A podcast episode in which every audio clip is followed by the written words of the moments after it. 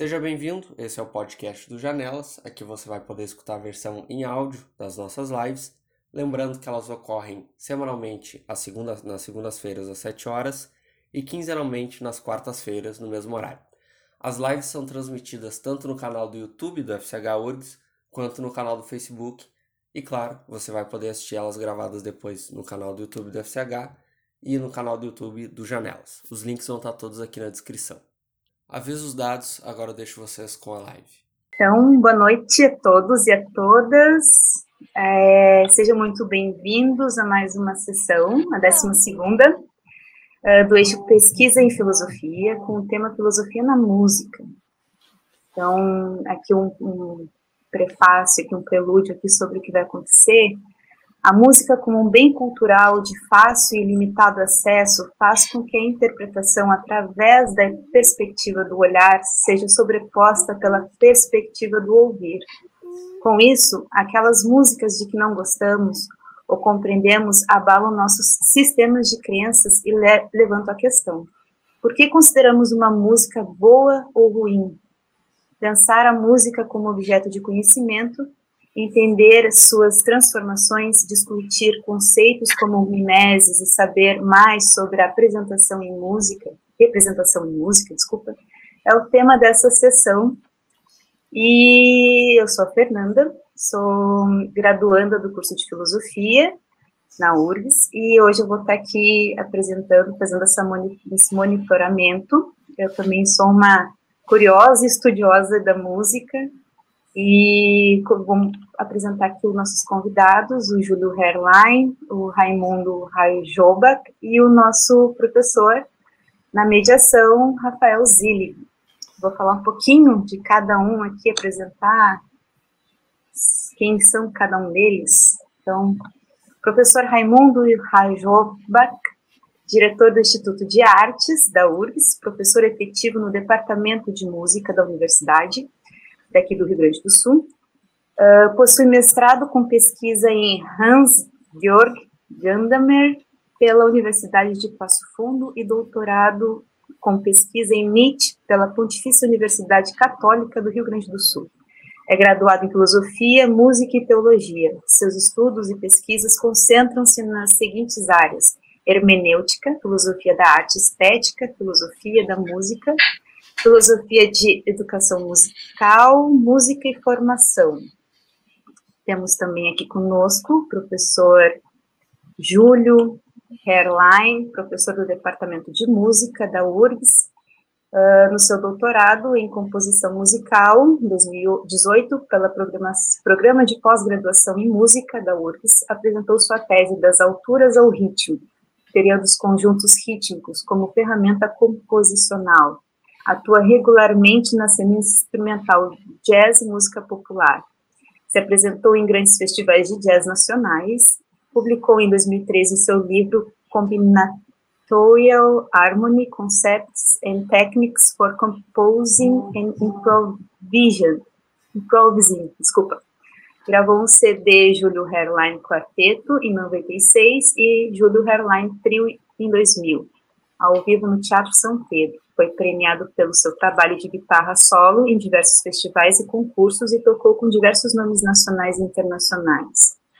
E nosso professor, né, como moderador, mediador, professor associado do departamento, professor Rafael Zillig, uh, no Departamento de Filosofia, onde atua como docente de, do quadro permanente desde 2010. Sua área de pesquisa corresponde à filosofia antiga, em especial as obras Metafísica e, e Ética Eudêmia, de Aristóteles. Foi docente do Departamento de Filosofia da UFPR em 2009, professor visitante do Departamento de Filosofia da USP e pesquisador colaborador na Unicamp é bolsista de produtividade e pesquisa nível 2 do CNPq, dedicando-se atualmente à tradução anotada da Metafísica de Aristóteles, desenvolvida no âmbito do projeto Obras Completas de Aristóteles, promovido pelo Centro de Filosofia da Universidade de Lisboa. Então, eu passo a palavra, então, para o professor Rafael Zillig, E é uma alegria ter vocês aqui para falar desse tema tão curioso, que eu gosto muito. Obrigado. Obrigado. Obrigado, Fernanda. É, você um dado importante da minha biografia na noite de hoje, que eu tive uma carreira frustrada de músico que encerrou mais ou menos aos nove anos de idade. Uh, depois teve um revival frustrado é, na adolescência. Mas, uh, mas eu queria começar, eu queria começar observando duas coisinhas. Né? Em primeiro lugar, é um, um fato que sempre me chamou muito a atenção é o quanto há um, parece que há um, há um, há um influxo regular de músicos, né, de musicistas que é, acabam aparecendo né, no nosso circuito filosófico. Né? Então, por exemplo, o, eu e meus colegas história, né, é, vários dos alunos são uh, tem é,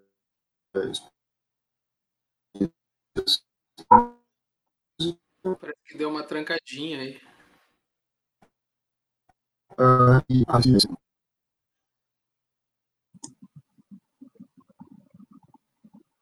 Deu uma travada. Eu, oi, gente, estou de volta. Peço desculpas, a conexão está muito ruim. É, vou, vou, falar brevemente, inclusive, para não, é, não não aumentar a extensão desse tipo de problema. Mas a outra coisa que eu queria, então, quer dizer, há esse, esse fato que eu observo há muito tempo, né, que mais do que outras áreas, né, os músicos têm uma atração pelos temas filosóficos, é, que eu, eu acho curioso, eu acho interessante. É, outra coisa que eu queria comentar, que é um pouco da história desse, desse evento em particular, que é, bom, o, o professor Raimundo, né, é, que eu estou tendo, a, na verdade, a felicidade de conhecer hoje, é, tem é, né, um simpósio, né, já, já promoveu várias edições né, de um simpósio de filosofia e música. É, nós é, é, não, é, né, por, por, por, várias razões, nossos caminhos nunca se encontraram, a não ser quando, o, por uma outra, né, uma outra série de eventos, o Júlio veio nos fazer uma visita ano passado, é, no âmbito da semana acadêmica, quando nós estávamos convidando ex-alunos do curso, que, é, aos quais nós pedimos que falassem um pouco da contribuição que o curso teve fora né, da, da carreira estritamente acadêmica em filosofia. E, para nossa surpresa, o que o Júlio fez foi ler um paper que ele estava preparando, que era pura filosofia da música. Né?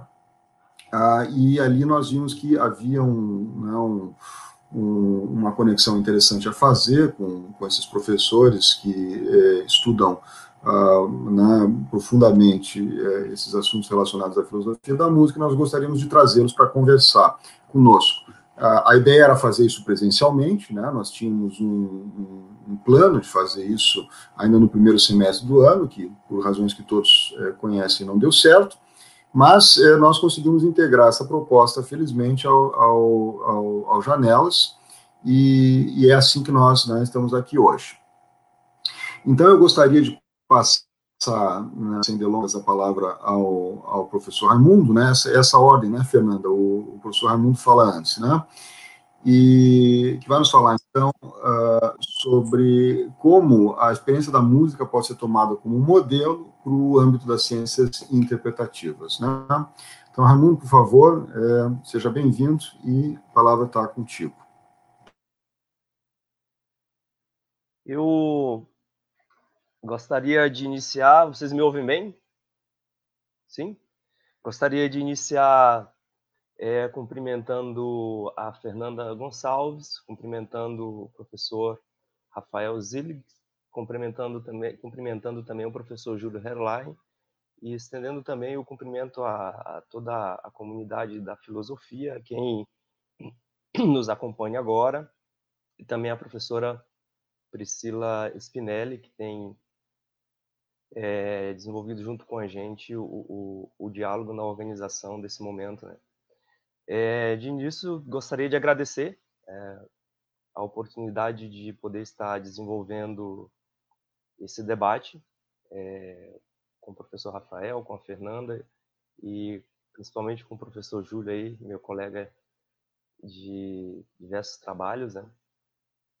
E gostaria de dizer o seguinte, assim, para iniciar a minha fala, que esse convite, ele me apresentou uma tarefa que me fez muito bem nos últimos dias, é, no meu envolvimento na preparação do que eu poderia contribuir com esse diálogo e, e, e pelo momento, pela a, a, maneira como eu me expus a retomar as questões, eu acabei fazendo uma revisão que me fez muito bem é, no processo que se diz de autocompreensão do, do trabalho que eu tenho me proposto a, a desenvolver e também me fez chegar numa questão numa questão que digamos assim se apresenta como fundamental para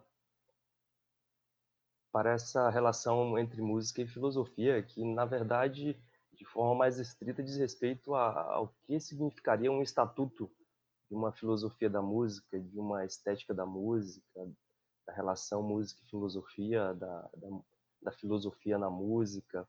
E, como bem colocado pelo professor Rafael, né, essa, essa tendência ao filosofar que os, os músicos é, os músicos possuem, né? A gente tem muitos alunos, é, professor Rafael do, do, do, Instituto de Artes, do curso de música, que acabam é, se desenvolvendo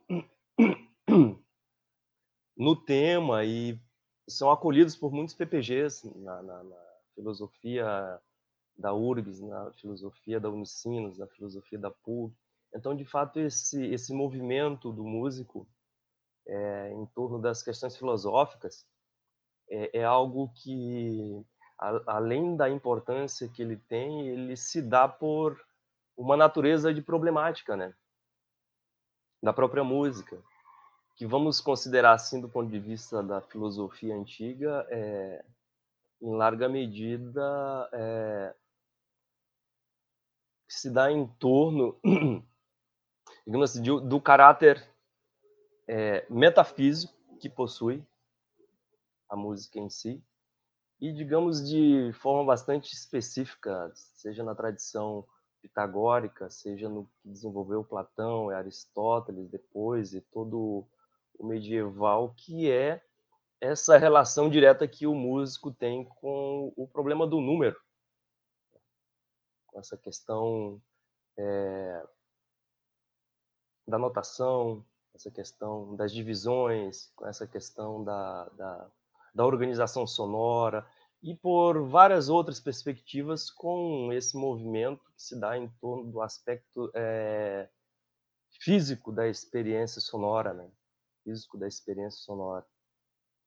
E eu acho que essa, esse movimento é, que eu acabei fazendo de revisão de algumas questões fundamentais em torno desse estatuto de um problema filosófico na música nos remete é, a uma relação muito grande com a filosofia que a filosofia ela é esse lugar onde as questões são postas, investigadas, é, analisadas conceitualmente, interpretadas e interpretadas. E a, a, se a gente pega a história da filosofia, assim como a história da música, é, principalmente a, a relação entre música e filosofia se dá de forma muito estreita, né?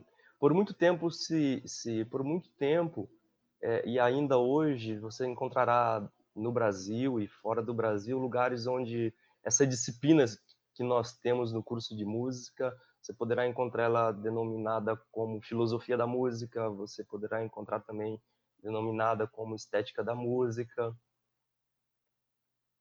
E isso se desenvolve por caminhos diversos e diferentes, né? desde uma questão é, científica que abrange desde o campo da física ao campo da antropologia, da cultura, da sociedade, assim por, por diante.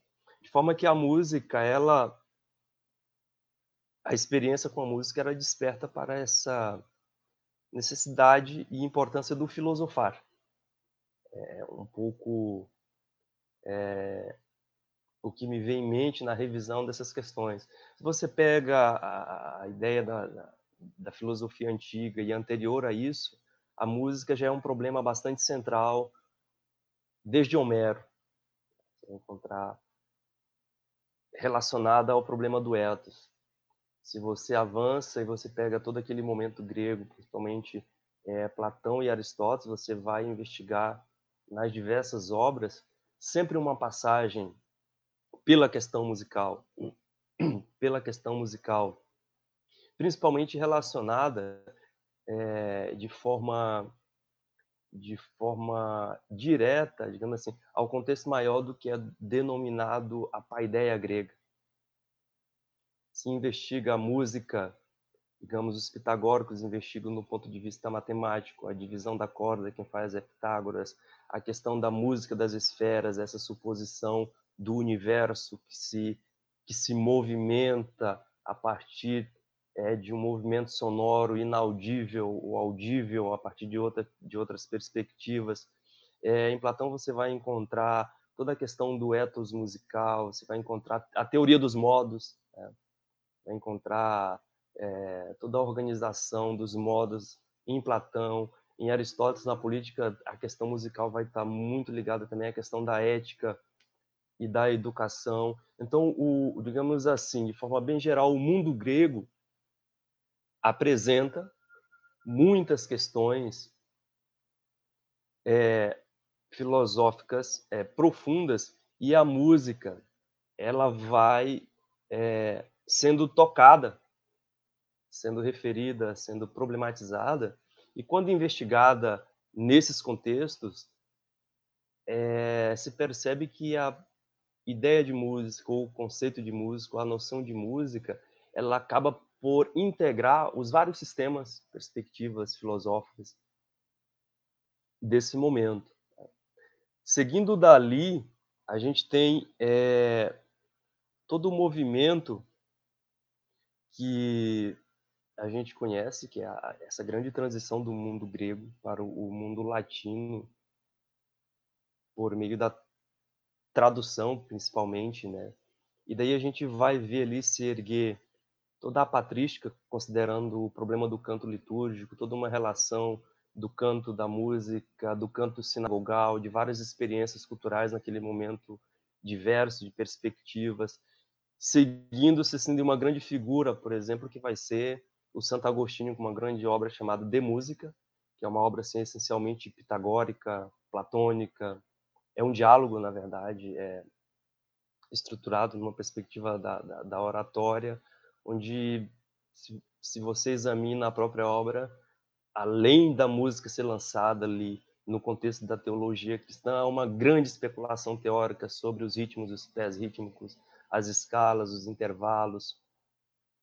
Seguindo-se de Platão, você vai encontrar ali um século depois a obra De Institutione Musica, que é de um outro teórico bastante conhecido, que é o Boécio, que vai ter ele também esse grande tratado de grande perspectiva pitagórica apresentando a música, os modos, os, é, os pés rítmicos, a divisão de as divisões de intervalo, o conceito de música mundana, o conceito de música humana, o conceito de música de música instrumental.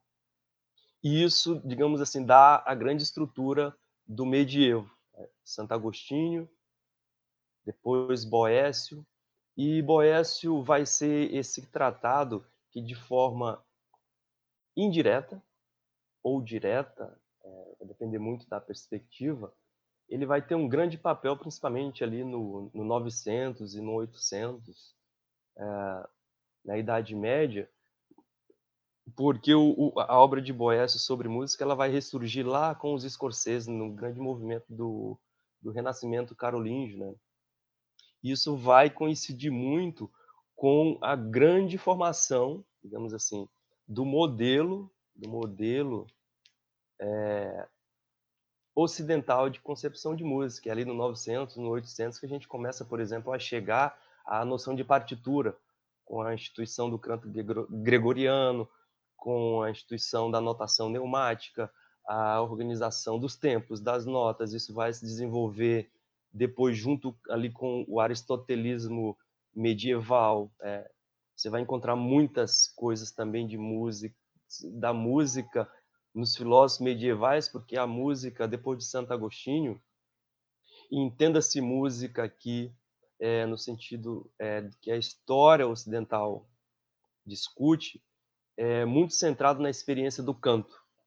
É canto cantado por um coro masculino em latim, com o objetivo específico de serviço à liturgia. E assim você vai encontrar diversos na tratadística medieval diversas especulações, vai encontrar nas escolas nas escolas, principalmente dos mosteiros, muito forte a formação em música no canto, na nota, os monges copistas são aí a grande digamos assim, essa essa esse grande movimento de notação, né, de notação não só na música, mas também em toda a outra perspectiva literária e da filosofia. E essa questão se segue de forma muito profunda nos debates, nos debates da Idade Média até se chegar ao Renascimento. É, no Renascimento, a questão da música ela se torna também uma questão profunda, agora ampliada pela importante leitura que toda a arte renascentista fazia da retórica, desculpa, da poética de Aristóteles. Toda, todos os, os teóricos é, nessa época tomavam a poética como, como leitura fundamental do fazer artístico, desde os pintores aos escultores, aos músicos, aos estudiosos da acústica. Você vai ver logo em seguida o Renascimento caminhando para a modernidade, é, um desenvolvimento não mais só na área do canto, mas na área de instrumentos, na área da ampliação de possibilidades acústicas, de estudos de Galileu, de estudos do Zarlino, principalmente, que é, digamos assim, uma retomada do pitagorismo.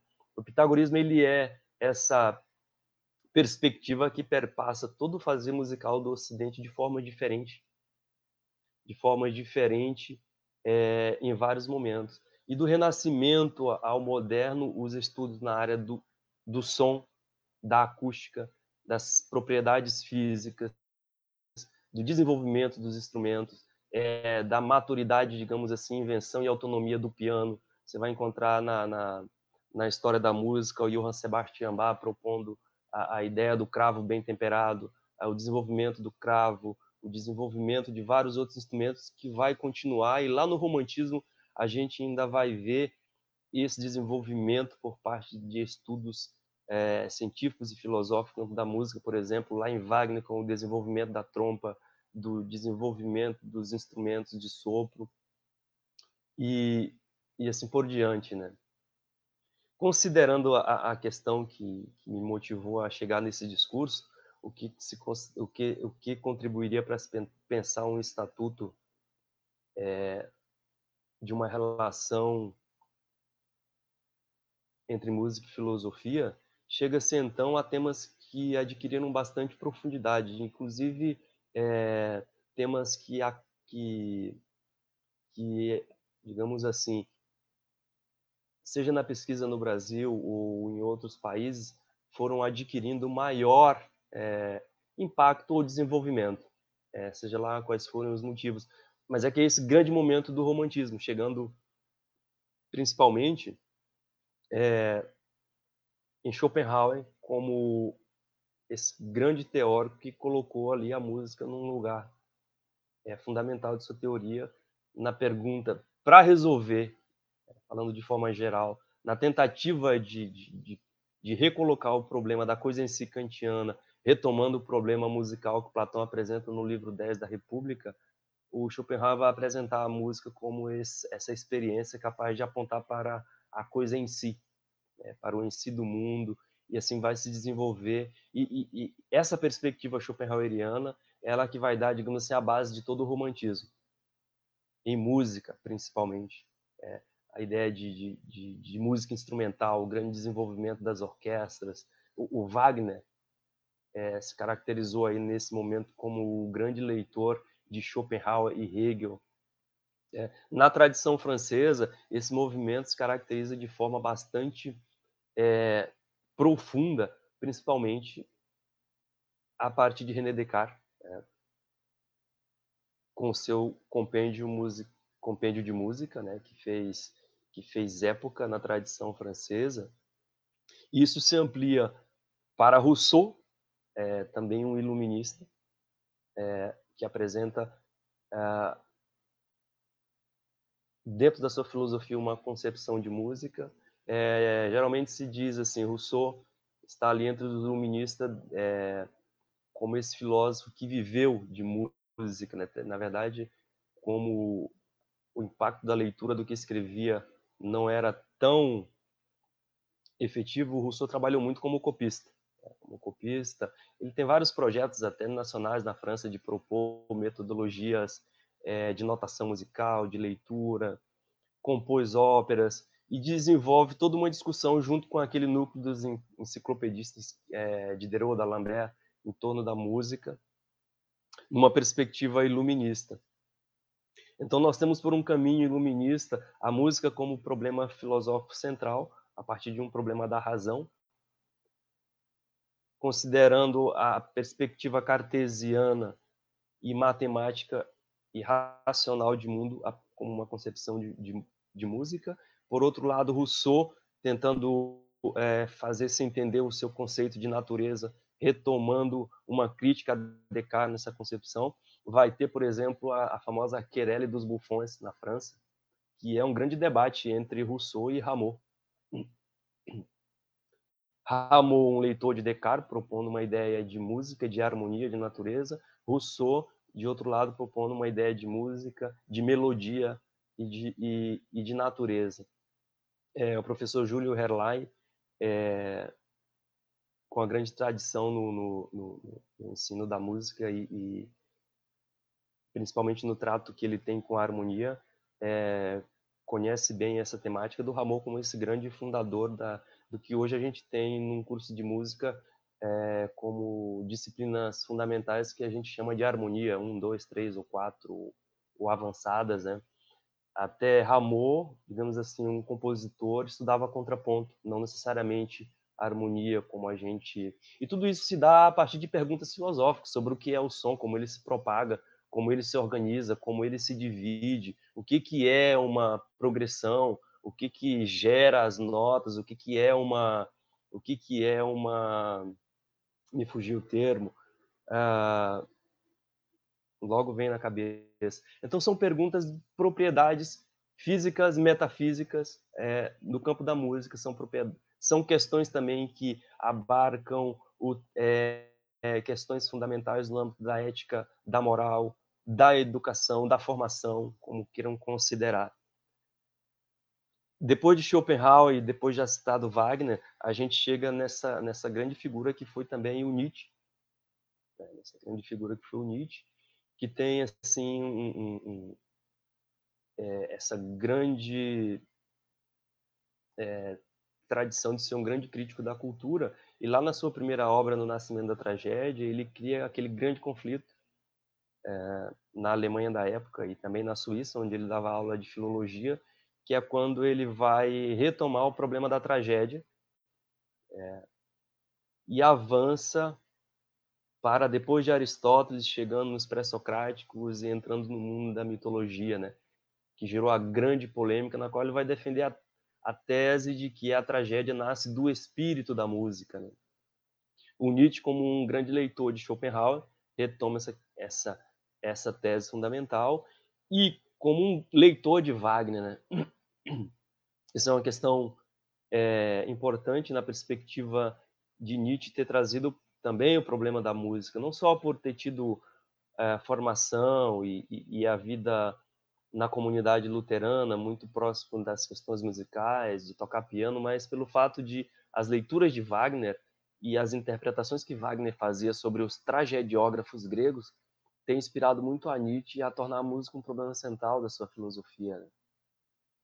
Segue-se daí que o romantismo se ergue a partir dessas dessas questões é, sobre o que é a música o que vai dar uma grande margem de desenvolvimento para a música, principalmente no Ocidente, pelo fato de o romantismo em música ele se erguer como aquela grande reação ao conceito aferrado de razão do iluminismo. O conceito aferrado de razão do iluminismo. Então você vai ter o Hegel tratando sobre música, você vai ter a, a, a assim, a, o, o, florescimento de formas, daria para dizer assim, não sei se o professor Júlio estaria de acordo, formas musicais altamente filosóficas, como a forma sonata, por exemplo, como tema e variações, é, entre outras entre outras questões musicais que elas possuem ali uma, uma, uma perspectiva de fundamentação e de, e de e digamos assim de processos criativos em diálogo muito grande com com questões musicais. Você vai ver, por exemplo, que Beethoven lá na, na no romantismo é, é, é, um leitor aferrado de Kant. Né? É um leitor de Kant, é um, ele chega a dedicar a escrever em páginas de suas sinfonias é, questões kantianas ligadas ao problema da razão.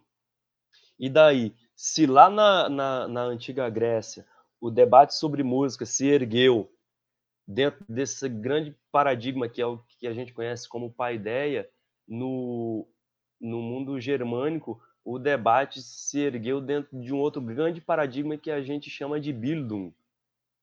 Digamos assim, a história de uma, de uma relação entre música e filosofia, ela, ela possui uma ligação muito grande com a antiguidade clássica, né? Porque é sempre uma retomada. Se o Renascimento propôs um retorno aos gregos, por exemplo, Monteverdi, a, monodia do, do canto, é, do canto, do canto e a monodia acompanhada de Monteverdi, ela é uma tentativa de resgatar o que se supunha, principalmente por parte da Camerata Fiorentina, uma redescoberta de como a música era feita na antiga Grécia, de como se pensava a música na antiga Grécia, de como se desenvolvia. Depois a gente vê no 19, no 18 ali, o movimento da Bildung também fazer um grande movimento de retorno, né? É o Wagner lendo os tragediógrafos, é o Nietzsche lendo Platão, Aristóteles e retrocedendo aos pré-socráticos, você vai ter na França, por exemplo, é, desculpa, na, na, na, França é, é o, o, Charles Batet, não é esse é, que eu queria me referir. Me referia ao pai do classicismo, o, o Johann Joachim Winkelmann, que vai propor um escrito que marca ali o nascimento do, do classicismo, é, sobre é, a perspectiva, é, o escrito trata sobre como se davam a escultura e a pintura no mundo grego. Ele retoma isso, o classicismo se apropria desse escrito panfletário de época, se organiza a partir daí, o romantismo leva isso mais além, e o mundo grego o mundo grego é colocado de novo é, em perspectiva no século XIX, no romantismo, a partir de um conceito fundamental que, que me agrada muito, que é o de Mosque. A, a, ideia, a ideia grega de música talvez não se expresse da forma mais adequada com o próprio termo música como nós usamos hoje a, o termo mosque ele designa um conjunto de conhecimento a respeito dessa experiência com o som. O que os gregos é, também denominavam de música teórica e música prática, né? Se a gente vê isso, é, vive na nossa tradição de forma muito profunda até hoje, é, que é, por exemplo, na Europa você vai encontrar a, o, o, a, o curso de música teórica, o curso de música prática, por exemplo, é, a ideia da música teórica, da reflexão teórica, que tem uma grande perspectiva desde Platão, principalmente. Partindo daí, segue-se então para o século XX, onde tudo isso alcança uma diversidade enorme, uma diversidade enorme, né? Por que diversidade enorme? Porque são muitos fazeres, são muitas correntes, são muitas técnicas composicionais, são muitas maneiras de, de compreender e de pensar a música. Né? Você vai encontrar no impressionismo, no expressionismo, e tudo isso vai estar ligado a questões fundamentais, por exemplo, como o conceito de representação. É, seria considerar o estatuto de uma filosofia da música, uma relação entre música e filosofia, ela se dá a partir de perguntas fundamentais que a própria filosofia ensina a fazer. É, primeiro, o que é representação? E partindo daí, o que significa representar em música? Por isso, o conceito de mimes ele se torna um conceito fundamental e importante que acompanha toda a, a, a história da estética, a história da arte e a história da música. Né? Como colocar o mundo em música? Isso é uma pergunta de alcance filosófico é, extremo. Sabe-se, por exemplo, que na, na, na, Tempestade de Beethoven ele, ele escreve lá como subtítulo dizendo assim: Isso aqui é mais que pintura, é a expressão dos sentimentos. O problema da pintura na música, o problema de como a música expressa, de como a música se expressa, de como ela representa, se tornam questões fundamentais. E o conceito de representação, assim como ele é fundamental na história da estética, também a música acompanhou a, a, a amplitude dessas questões. É, o que, que é representar no Renascimento, o que, que é representar no classicismo, o que, que é representar no Renascimento, o que, que é representar hoje.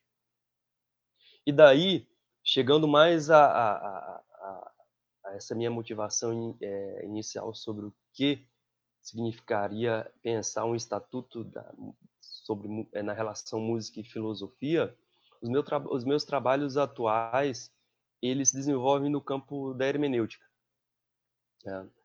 E a hermenêutica ela se caracteriza, é, considerando é, digamos, a hermenêutica do século XX, se caracteriza por um grande diálogo, diálogo é, com os clássicos da tradição.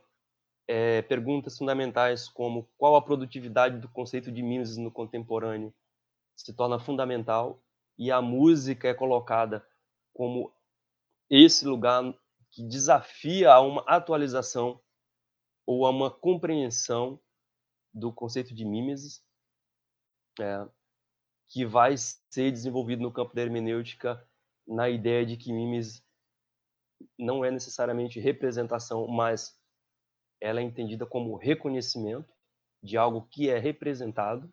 E desse campo a hermenêutica ela abre ela abre porque a hermenêutica ela ela por uma tendência interdisciplinar ela vai considerar a experiência da música como esse lugar no qual é possível se encontrar grandes condições de se apresentar uma crítica à metodologia ou ao método das ciências da natureza. Dessa forma, me parece que considerar um estatuto de uma filosofia da música ou da música enquanto problema filosófico ou do problema filosófico na música parece nos é, impulsionar nesse momento. É, quando digo esse momento, digo a nossa época, considerando a multiplicidade da cultura, a multiplicidade das experiências musicais, a multiplicidade é, de estilos, a multiplicidade de performance, a experiência da música ela tende cada vez mais a mostrar um campo que é o que se considera o do fugidio. É, o fugidio é uma, uma, palavra que apareceu muito no, no, nos eventos de, de no simpósio de filosofia da música, na ideia de que o campo da experiência com o som, ele, esse campo nem sempre é possível de ser estatificado ou ser objetificado a ponto de a ponto de não sobrar possibilidades. E daí a, a, a ideia da hermenêutica retoma uma grande uma grande questão que é a predominância na nossa história na nossa história cultural é uma predominância do olhar é, em relação ao ouvir. O que, que significa isso do ponto de vista filosófico? Significa considerar muitas experiências da cultura. Você pega a Idade Média, os vitrais, as imagens. Se você pegar ainda ali no Renascimento, pessoas filósofos como Marcílio Fictino no problema da, das, da, das provas a respeito da existência de Deus já já questionava a ideia de que a prova de Deus legitimava pelo fato de Deus ser como a luz. Por quê? Porque a luz projeta a sombra, ela não preenche o todo. Se trata a, a ideia do som como uma questão, a ideia do som como essa experiência que preenche. Então também, por exemplo, ali naquele a ideia da prova de Deus como o som já dá mais a, a, a perspectiva de preenchimento e de totalidade. Isso são exemplos que podem ser colocados. E depois da nossa vida contemporânea, que é, digamos assim, levada ao. E nós podemos relatar essas experiências com as lives, aulas, aulas virtuais, é, reunião, reuniões virtuais, os problemas sonoros da internet, os problemas sonoros do ambiente. Então a gente é, digamos assim, submetido a uma grande experiência sonora diariamente, toda a nossa experiência. Nossa experiência. A questão que, eu, que, que, que me incomoda também nesse processo de reflexão que eu fiz até chegar nessa minha fala, em que medida, em que medida, talvez o, o professor Júlio possa me ajudar a pensar essa questão, em que medida é, também não haja aí uma, uma consideração a ser feita no que diz respeito a discu discutirmos um problema da música é, em filosofia ou um problema sonoro em filosofia acho que a, a experiência do sonoro ela ajuda também a e é uma área que inclusive já tem bastante desenvolvimento que daria para se dizer que é a sonologia, né? Que é a sonologia. De que forma um problema musical é um problema sonoro, de que forma um problema sonoro é musical e de que forma esses conceitos de fato, de fato possam se ampliar. E assim eu gostaria de, de encaminhar a conclusão da minha fala no sentido de que a experiência da música pelo fato de sua impossibilidade de ser colocada num lugar de exatidão, embora a gente esteja sempre muito próximo disso nos processos de notação, nos processos de gravação, mas no processo da experiência toda, ela está sempre a nos dizer algo mais. Ela está sempre a possibilitar novas compreensões. E nesse sentido é que vale ali a relembrar a tese de que é, principalmente colocada no campo da hermenêutica, de que a experiência da música, ou com a música, uma experiência sonora, ela nos ajuda a questionar âmbitos seguros da verdade no campo da epistemologia em sentido geral. E eu acho que daí eu encaminho a conclusão da minha fala, no sentido de dizer que a música é essa experiência com uma carga histórica, cultural, sonora, filosófica, antropológica, que a nossa sociedade vive a todo tempo em torno dessa experiência, que sempre vai despertar novas experiências filosóficas.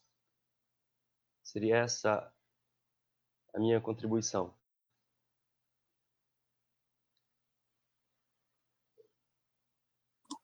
Ok.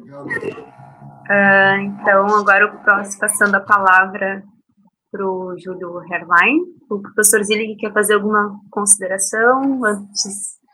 Eu, na verdade, eu ia fazer só com o Júlio que eu fiz com o Raimundo, né? Quer dizer, fazer um, um, uma breve é, introduçãozinha é, com relação ao que ele vai falar, né?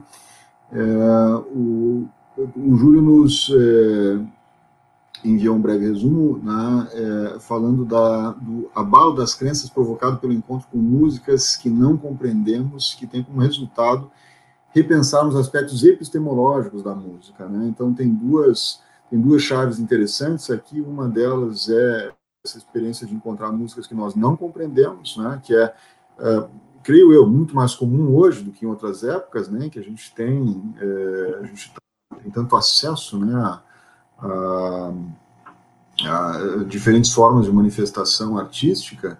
E de outro lado, outra chave que eu achei interessante é propriamente a ideia de epistemologia da música, né, que é, espero, é, é, quer dizer, ter uma oportunidade agora de ouvir um pouco mais. Então, Júlio, por favor, seja bem-vindo e a palavra está contigo. Boa noite a todos. Queria cumprimentar todos vocês, cumprimentar o meu colega querido, professor Raimundo, que a gente já está junto há seis anos, aos queridos colegas aqui da filosofia, Rafael Zillig, Fernanda Gonçalves, a Priscila, todo mundo que está aí também uh, assistindo.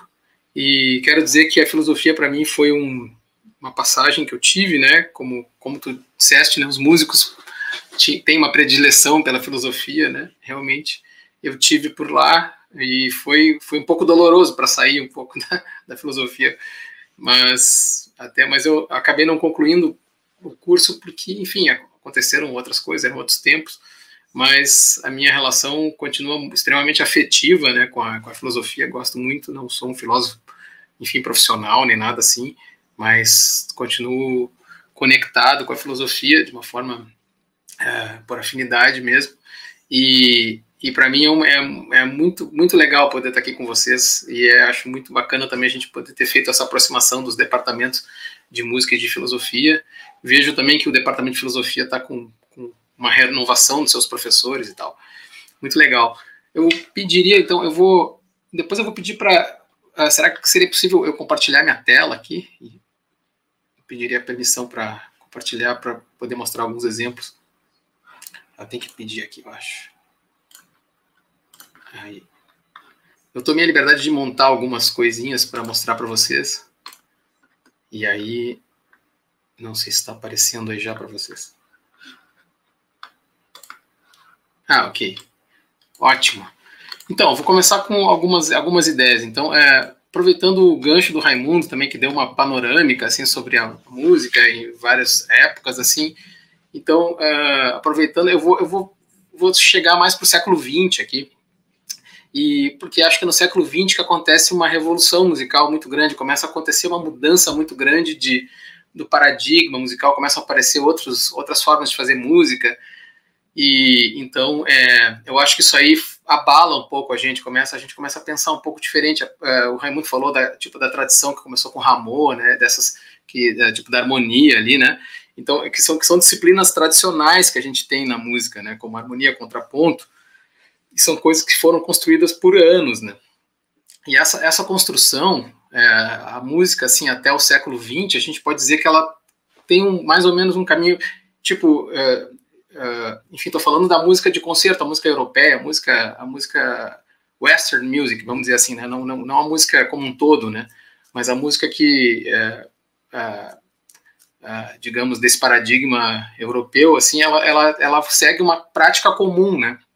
ou seja, tem, um, tem certos procedimentos que dá para inferir da, de qualquer música, assim, não, eu não posso dizer que, claro, Beethoven não é a mesma coisa que Mozart, mas existe um, um fundo comum, por exemplo, a, a tonalidade, né? É, é, uma, é, um, é um elemento comum essa, essas músicas, mas essa essa esse, essa common practice, né? Essa música, essa prática comum, ela é meio que implodida no século no século 20, assim, começa a aparecer música de muito tipo, tipo de, enfim, de muitos tipos diferentes, né?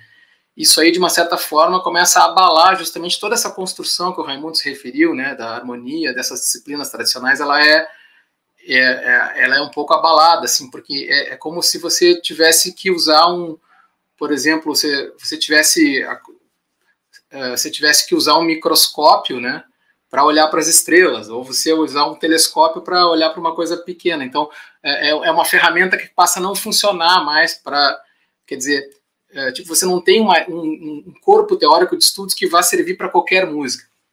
Então, a primeira coisa que eu queria mostrar é que os símbolos não são neutros, né? Então, por exemplo, a escolha a escolha que eu uso para simbolizar minha música, inclusive o Raimundo falou de partitura, né, de que a música tem um pouco essa coisa do tipo do desenvolvimento escrito, né? E até e até por um bom tempo o, o texto musical foi extremamente reificado, assim, né? Começou a ser uma o, o texto é, é, tinha um valor tremendo, assim, a coisa da música escrita.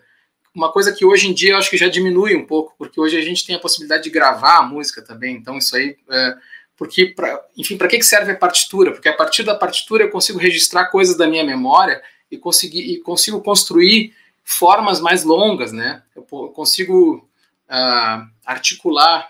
É como escrever um texto, né? A gente consegue, a partir de poder escrever, né, a gente consegue tipo desenvolver mais ideias, reunir ideias, porque eu acho que a partitura tem que ser pensada como uma espécie de tecnologia, assim como a gente tem uma tecnologia de um avião que, que, que faz com que a gente possa chegar mais rápido num lugar, a partitura é uma tecnologia, mas ela não é a música. Então a música é basicamente o som. Então eu queria mostrar uh, esse primeiro exemplo aqui para ver para vocês verem como a notação ela pode ser ela pode ser variada assim né? então pode, a gente pode ter jeitos diferentes de, de representar a música né? essa é uma partitura mais tradicional compositor que morreu esse ano Kapustin compositor russo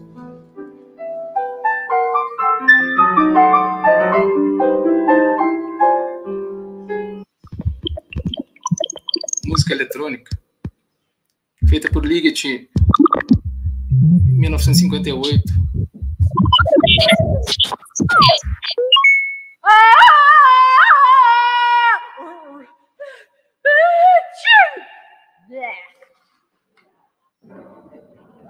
John Cage.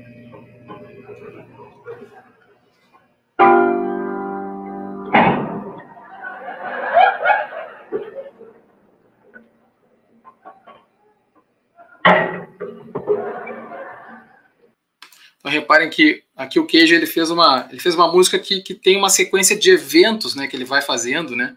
E aqui, antes eu não comentei, mas a Cat Berberian, que era esposa do Berio, ela fez essa música que chama Stripsody, que é como se fosse uma história em quadrinhos, assim, que, que tem as ações que ela vai fazendo com a, enfim, com a voz, essas ações musicais, né?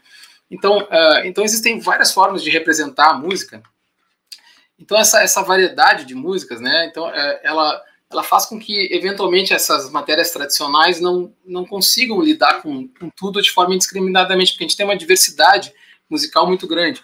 Queria mostrar mais um exemplinho aqui, só para a gente ouvir mais um pouco, que é, é, um, é, é, tipo uma montagem que eu fiz com, é, é, com, a, é, com a diversidade musical do século XX. Isso que, claro, foi só um pequeno recorte que eu fiz aqui, e, e teria muito mais música para colocar aqui. Tipo, não só século XX, mas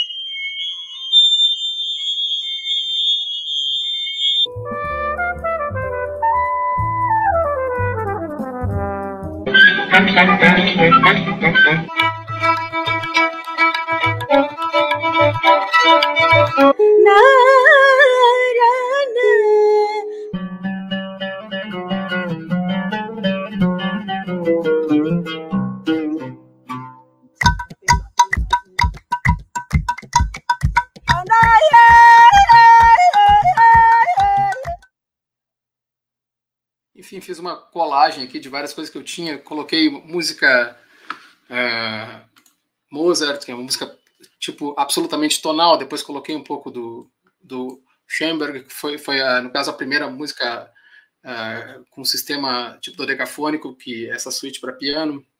Depois, mais para frente, uma música do Brian Fernahal, que é esse, esse quarteto número 2, que ele que é uma música que essa é uma corrente chamada nova complexidade, uma música extremamente complexa, assim, que e logo em seguida eu coloquei uma música do Arvo Part, que é uma música que é que é a nova simplicidade, que é exatamente uma coisa oposta ao Fernand Hall. Quer dizer, a gente tem uma a gente tem uma música ultra complexa e é uma música extremamente simples no mesmo no mesmo no mesmo século, né, no mesmo momento, né. Mais adiante coloquei o Liget, aquela trecho famoso do filme 2001, Odisseia no Espaço, né, onde a gente onde tem a, a peça Atmospheres do, do, do Liget, né, que o, que o Kubrick usou, né, que tornou ele bem famoso, né, o Liget. Então, é, e tudo isso aí está no século XX, né? Então, como é que a gente vai tratar, ter uma, uh, enfim, pensar todas essas músicas como se fosse uma coisa só? Então, quando a gente se defronta com uma música diferente, esse nosso é, existe um sistema de crenças nosso que é abalado. A nossa forma de entender a música tem que ser de uma certa forma revisada, reformulada. Então, o modo de ser dos repertórios não é, não, não é o mesmo a partir né, do final da Common Practice. Então, as explicações que antes serviam de base para fazer uma espécie de música, elas não, eles não vão se adaptar à ontologia de uma outra música, né? E assim por diante. Então, isso é um desafio que é não apenas um desafio teórico musical, mas um desafio também epistemológico. Mas como a gente vai lidar, com, enfim, enfim com a natureza do uh, tipo da música?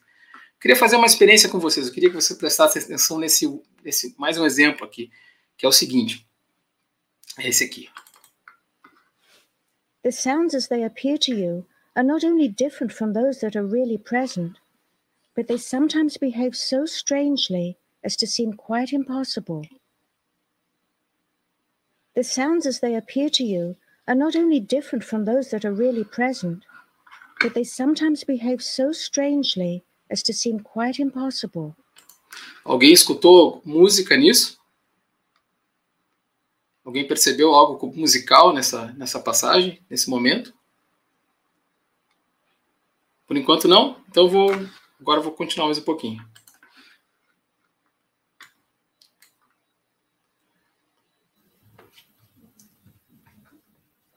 The sounds as they appear to you are not only different from those that are really present, but they sometimes behave so strangely as to seem quite impossible.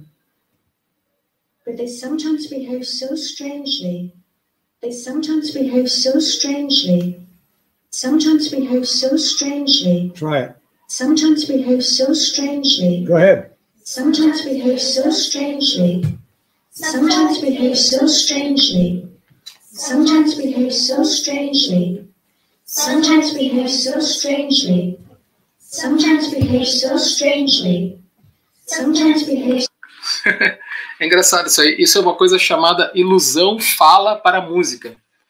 Então, uh, isso foi uma, uma, uma, O pessoal da psicologia cognitiva, né, a Diana Deutsch, que ela criou uma série de ilusões musicais. Né? Então, uma delas é essa ilusão aí, que você, você tem uma, uma, uma coisa falada, né, que é, que é esse texto que ela falou, e depois. Então, se você começa a repetir uma frase, começa a repetir uma frase insistentemente, aquilo pode se transformar em música, né? Que é exatamente a gente a gente passa a perceber uma coisa falada quando coloca em loop. A gente a gente quer dizer é quando é, eu falo que cognitivamente existe um momento onde o som vira música, tipo porque a repetição é, a repetição faz com que isso aconteça. Quer dizer, então, então tem um aspecto da repetição e da memória nisso. E a memória, ela depende do tempo, né? né? Então, é, tipo, tipo de um certo entendimento do tempo. Tipo, é, tipo não é uma mera sucessividade do tempo, mas para que eu entenda que algo existe antes né, e depois, né, né, o, uh, ou seja, uh, no caso, para eu perceber memória, eu preciso entender que existe algo antes né, do que aconteceu. E eu, e eu, só consigo entender isso porque eu sou um sujeito consciente nesse tipo, tipo do tempo, né? Tipo, eu vivo no tempo presente e eu consigo perceber o que veio antes e o que vem depois. Então, esse é um aspecto cognitivo, é, é, no caso, fundamental né, para a música. Né? Então, eu vou, eu vou eu, enfim, fiz é, essa experiência para deixar um pouquinho isso no ar, esse, esse aspecto de, tipo de temporalidade, que é uma coisa muito importante. Mas eu vou seguir mais um pouco. Então, então surgem algumas questões de cunho filosófico né, sobre a natureza desse objeto da música. Então, a gente pode lidar. Tipo, será que a gente pode lidar com a música usando critérios proposicionais e valores de verdade? O que, que a gente está estudando na pesquisa em música? Será que, é, que tipo de, de, tipo de conhecimento é a música. Né? Ela é uma teoria sobre eventos acústicos ou percepções, é, e qual a natureza desse conhecimento não proposicional, né? adquirido pela percepção da arte, e quais os critérios de adequação ou inadequação, verdade ou falsidade que se aplica a ela. Essa frase é do Nicholas Cook, né? então, uh, sobre epistemologia da música. Então, quando a gente pensa também em música, a gente pensa em comunicar alguma coisa. Mas será que existe uma estrutura que fundamenta todo tipo de comunicação ou existe só uma convenção cultural? Né? Diante de tal polêmica, é difícil negar que para haver uma assertiva com sentido inteligível, a gente precisa ter uma estrutura proposicional que possibilite dizer algo de algo. Né? Então, a gente, a gente para dizer alguma coisa de alguma coisa, a gente tem algumas condições de, de inteligibilidade, né? Discursiva, né? ou seja, usar uma certa forma proposicional do tipo sujeito-predicado ou X pertence a F. E a gente também tem que ter uma razoável constância entre os termos da proposição, ou seja, dizer algo de algo significa que, independentemente da função proposicional, esses dois algos mantêm uma estabilidade semântica mínima, né? Essa estabilidade tem que garantir que um termo não seja ora tomado como sujeito, ora como predicado, ora tomado equivocadamente por outro, etc. Então, se a gente quer dizer algo de algo, a gente procura estabelecer os limites em função de cada termo. Agora, o que, que esse negócio aí tem a ver com música, né? né? Quando a gente escuta sons, a gente está escutando proposições né, de uma forma discursiva, né? Então, uh, tipo, na verdade, a gente não está escutando proposição nenhuma, né?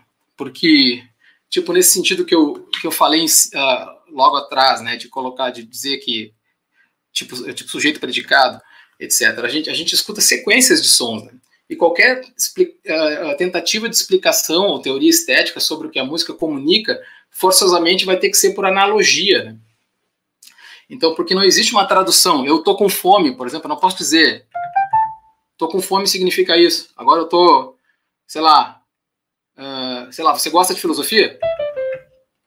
Enfim, essa, essas notas que eu toquei significa sim ou não, né? Não tem como eu, como eu, como, como eu expressar com notas né, algo como uma proposição.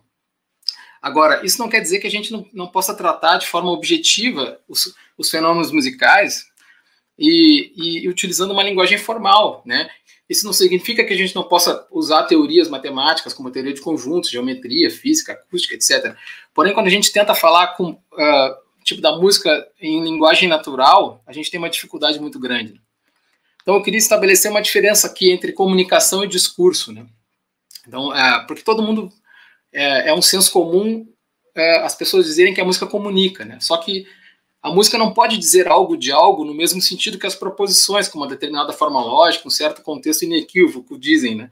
Então, os, os defensores da música como uma espécie de linguagem estão, então, uh, eles estão num dilema. Ou, ou, ou eles aceitam que a música não diz nada discursivamente, ou eles têm que ampliar a ideia do comunicar-se para além do meramente discursivo, incluindo mensagens analógicas.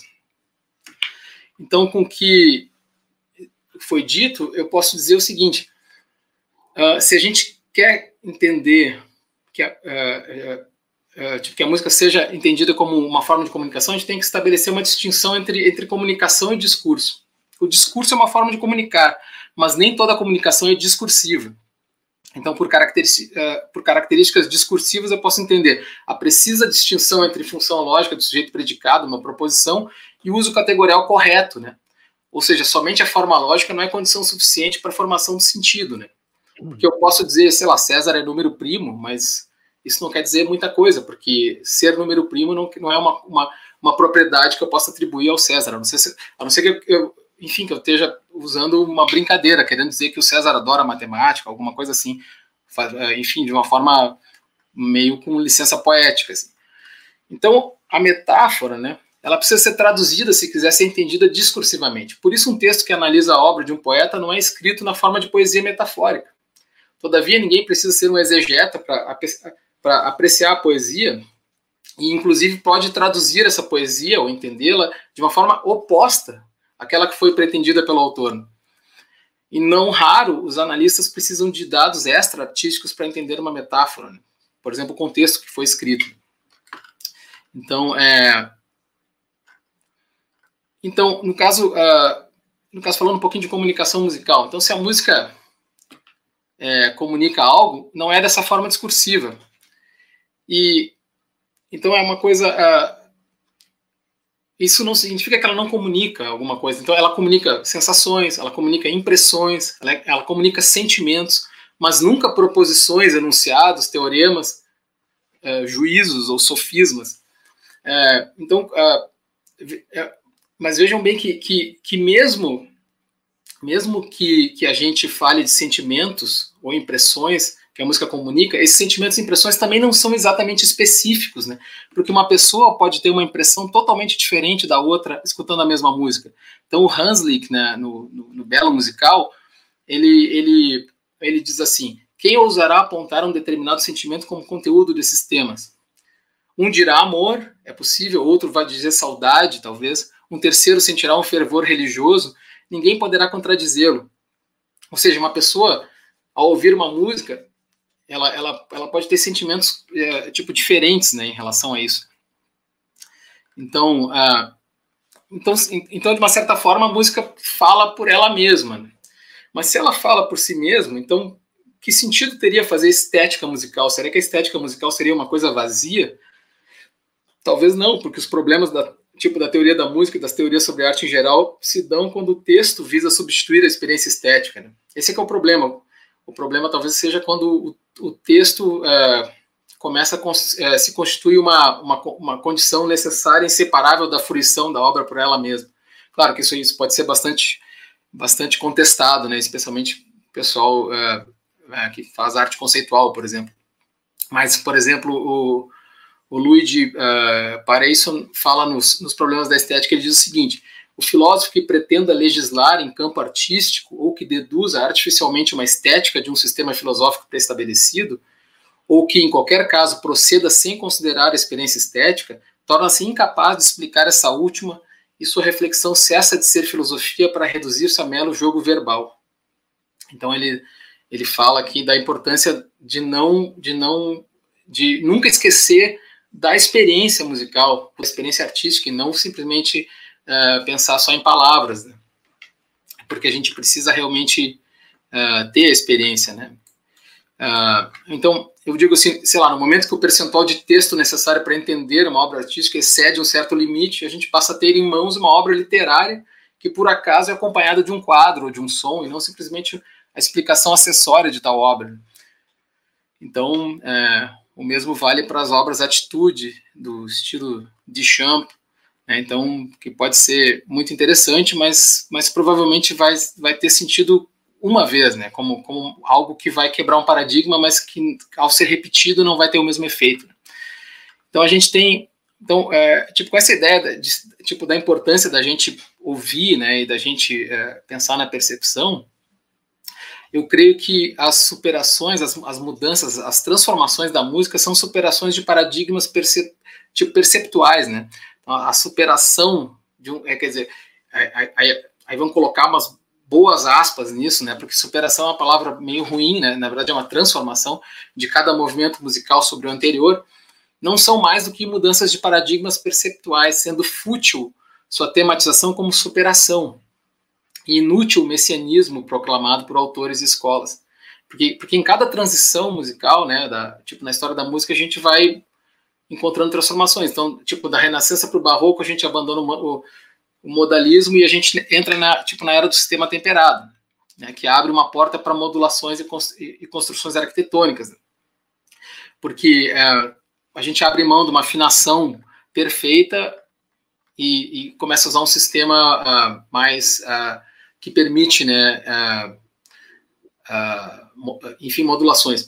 Então, e assim por diante, né, a gente pode, uh, eu não vou ficar, tipo, detalhar todos o que eu tenho escrito aqui, mas, mas, mas à medida que a gente vai indo, né, é, tipo, a gente vai chegando no século XX, as primeiras músicas atonais são ainda românticas, né, a gente escutou um trechinho ali do, do, do da, daquela, uh, enfim, suíte do, uh, tipo, do uh, tipo do Schoenberg, né, do, esse Opus 25, né, mas cada música vem trazendo uma coisa, uma coisa nova, porque o fato da música tonal, por exemplo, ela, ela, ela ser complexa, né, ela, isso dificulta o processo de memória do ouvinte, né, então é, é por isso que muita gente é, tem dificuldade de, é, tipo de ouvir música contemporânea ainda até hoje, né? A, a música, a música ultramoderna, ela tem, ela tem um, um, problema, assim, porque é uma música difícil de ser feita, difícil de ser ouvida e difícil de ser tocada, né? Então são, são, são, são algumas algumas coisas que, que meio que é, dificultam um pouco o acesso né, das pessoas mas foi mas enfim foi um projeto modernista né que eu acho que, que, que acabou meio que não porque claro que o sonho do Schoenberg é que, é que a música dele fosse fosse a nova revolução que fosse e que ela durasse para sempre que ela fosse um paradigma que continuasse é, para sempre, mas muita coisa aconteceu no século XX também. Eu acho que houve também uma, uma a música popular também aconteceu, a música pop. Quer dizer, tem, tem muita o tipo fenômeno de música de massa, né? O fenômeno de né, da, da, da, da, música é, massificada também. Então, tipo da indústria cultural, tem um monte de tipo de coisas que acontece, né? Nesse nesse meio tempo que e que continua acontecendo, né? Então eu acho que é legal isso aí para a gente ter uma, uma noção. Então eu queria, é, era mais ou menos essa ideia. Uh, eu acho que tem aspectos também da temporalidade, né, que eu acho que é uma coisa super importante, né, na, na música. Tem, é, mas eu não vou, não vou me estender muito aqui. Eu já, já tipo, já estou com 25 minutos, mas uh, foi, foi mais uma, uma, uma porque, porque, enfim, tipo, acredito que, que, que, a gente, como compositor, a gente tenha que fazer esses pequenos, é, quer dizer que não são tão pequenos assim, mas, é, tipo, a gente tem que pensar nesses conceitos é, é musicais, assim, é, o que, que é música, né, o que que, o que, que é, e como eu vim da filosofia, eu tinha, eu tinha essa coisa de, de, de, de pensar também com a coisa de, de, lógica e tudo mais, e aí é, estranho porque é, foi estranho para mim, é, tipo, meio que descobrir que música não era exatamente uma linguagem, exatamente como uma linguagem, é, tipo, natural, foi, eu, eu, eu tive que, que, entender de outra forma, porque uh, eu acho que o aspecto temporal é muito importante nesse, nesse caso, né, porque uh, talvez a, a, a, comunicação se dê justamente pela, pelo engendramento, né, de, de, de eventos no tempo, né, isso depende em grande parte da memória das pessoas, né. Então, então tem certos, uh, tipo, alguns tipos de música são mais complexos e apelam menos à memória do ouvinte, então por isso talvez elas, elas sejam muito informativas e, e às vezes um pouco pesadas, né, no, tipo, do ponto de vista cognitivo, né, para para enfim, para as pessoas. Não sei se fui claro até agora, mas se alguém tiver alguma pergunta, tipo, tentei ser o mais objetivo possível. Agradeço a atenção de vocês e era, era por aí. Depois a gente continua no, conversando.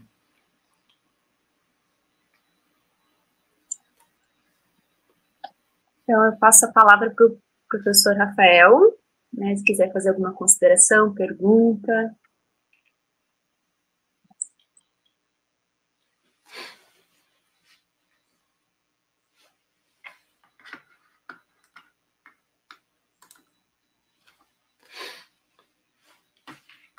Deu uma travada. Tá sem mic? Eu acho que ele. Agora parece que tá voltando. Oi, gente. Estão me ouvindo? Sim, te escuto, Rafael. Agora sim.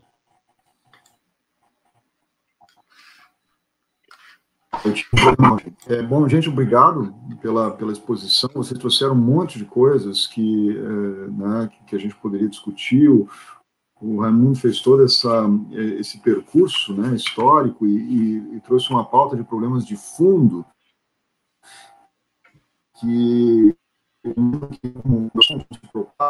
né, existe uma, uma questão sobre e há uma série de eventos como a instituição da partitura, o surgimento das grandes orquestras, etc., que, que vão gerando né, respostas diferentes para essas perguntas, eu tenho um monte de curiosidades a respeito de um monte de coisas, mas tem um evento é, que aconteceu entre a semana passada e essa, sobre o qual eu vocês, e tomar liberdade de dirigir essa pergunta especialmente ao Júlio, porque várias coisas que ele falou é, é, tem a ver com isso sobre o que eu porque eu julgo a realidade o tempo todo e, e, uh, e, e, também especificamente questão de tempo de repetição, né, como digamos assim como um viés cognitivo de base na nossa compreensão da música.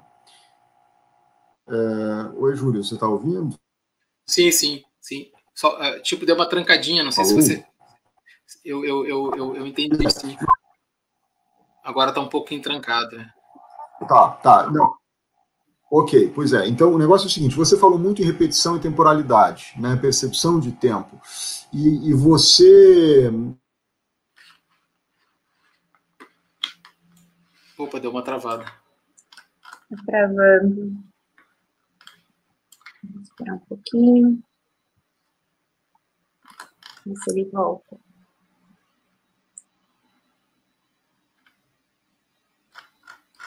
Deu uma. Coisas da internet. Vou tentar ser bem rápido.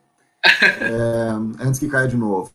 É, você é o exemplo da, da frase que se repete com a repetição com a música. Ué. Tá travando bastante. Quem sabe ele, ele desliga é. o vídeo, quem sabe tu desliga é. o vídeo, só o áudio. Aí fica um pouco mais, mais fácil. Será que. Vou desligar meu mic aqui. Quem sabe só com áudio vai melhor.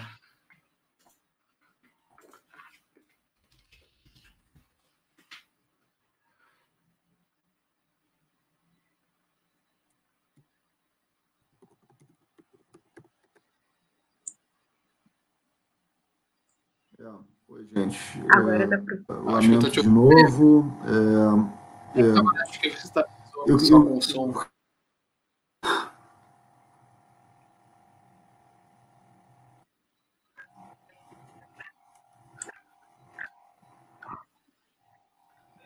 É, tá, tá, ruim aqui o negócio, Júlio. É, de repente outras pessoas perguntam, vamos ver se fica melhor depois aqui na internet, eu consigo é, fazer okay. minha pergunta. Acho que estava falando sobre temporalidade, né? Alguma coisa assim. Sim. É, ele vai. Eu queria saber o seguinte. É, é, a obra do John Cage, é, Júlio, essa aqui é, houve uma mudança, né? Quer dizer, essa, essa obra que, que é, As Low as Possible, né? Que ela, ela sofreu a primeira mudança de, eh, de acorde em sete anos. Na, é uma obra que começou a ser executada em 2001 e se pretende que ela termine em 2040. Né? Então, é, é uma obra que não.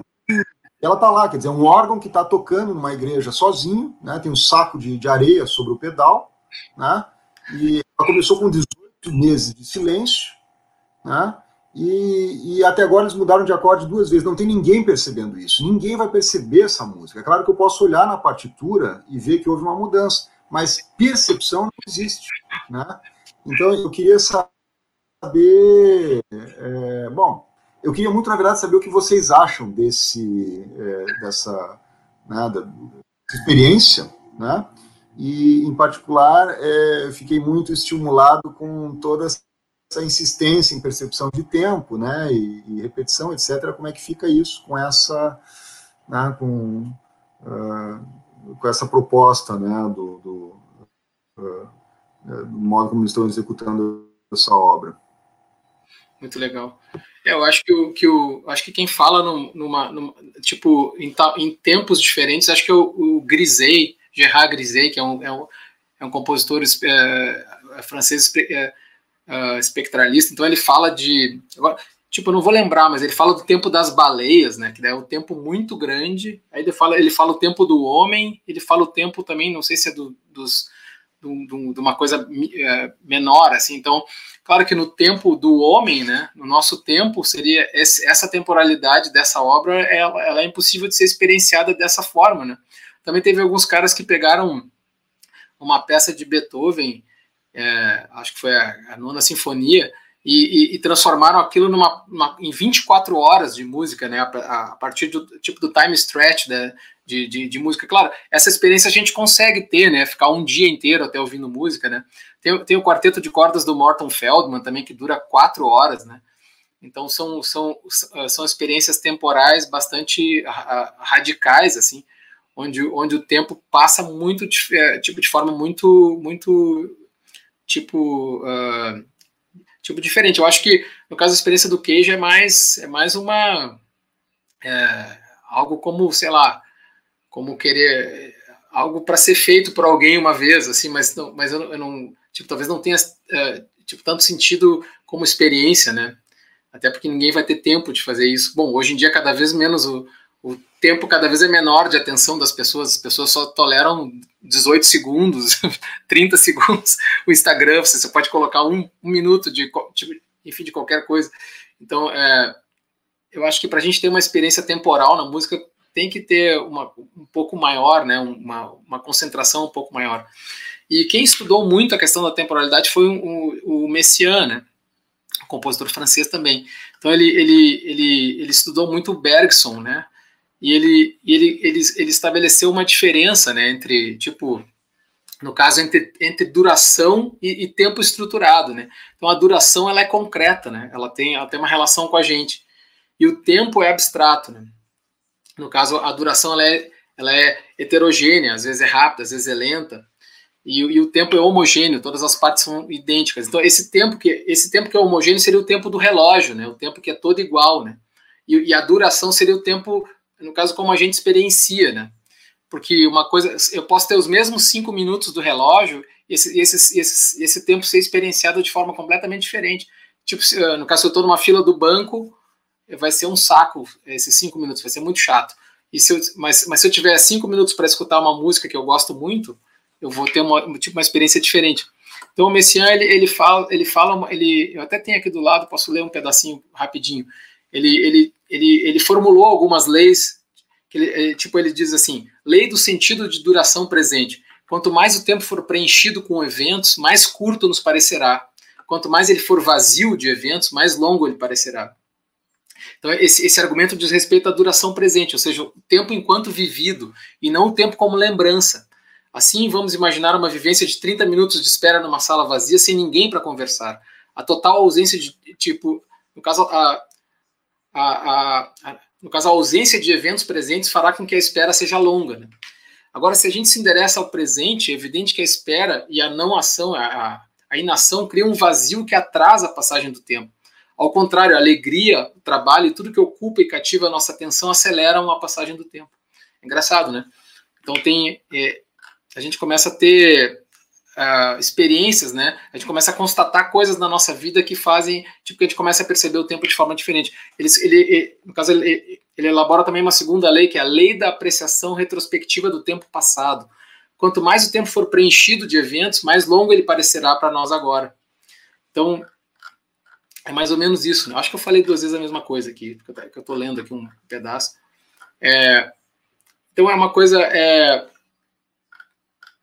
eu acho que é, isso interessa muito para, uh, é, no caso, para a música, né?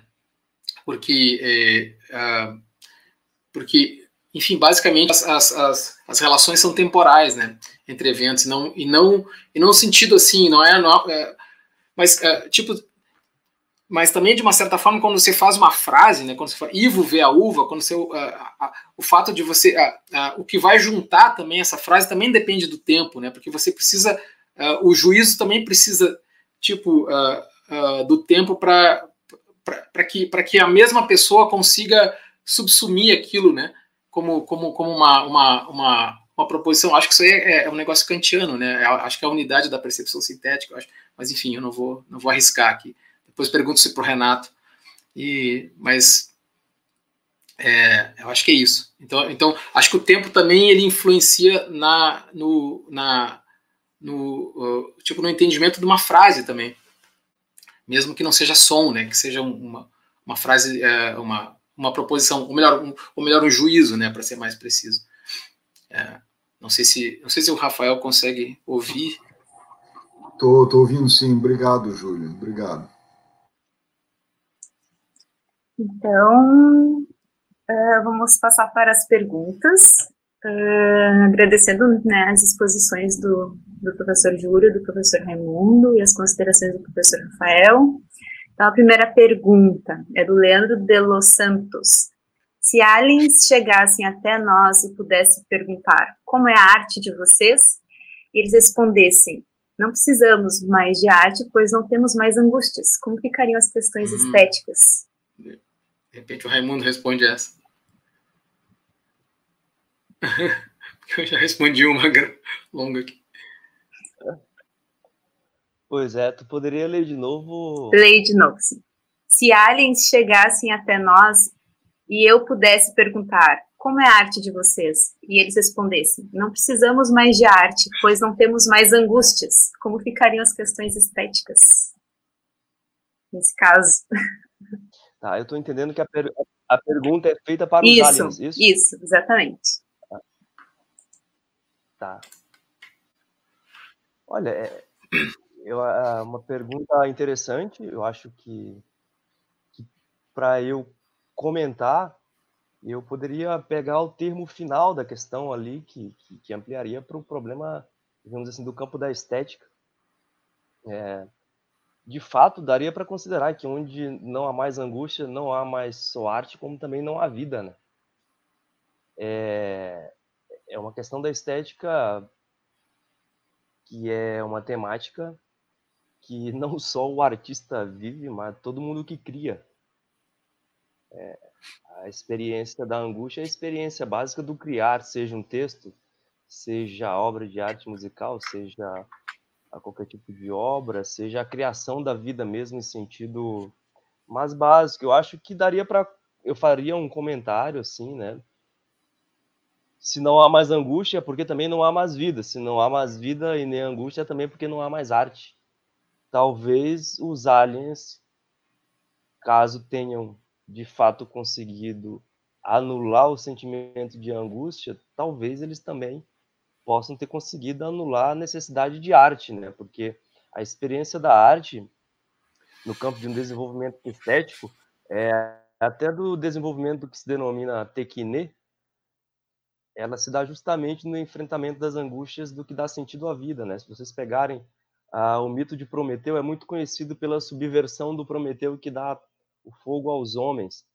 É, mas tem uma, uma, uma outra inter interpretação que mostra o seguinte, que quando Prometeu dá o fogo aos homens, ele, ele também dá uma capacidade que era comum na época, que era de que as pessoas podiam saber, as pessoas ao nascerem sabiam o dia que ia morrer.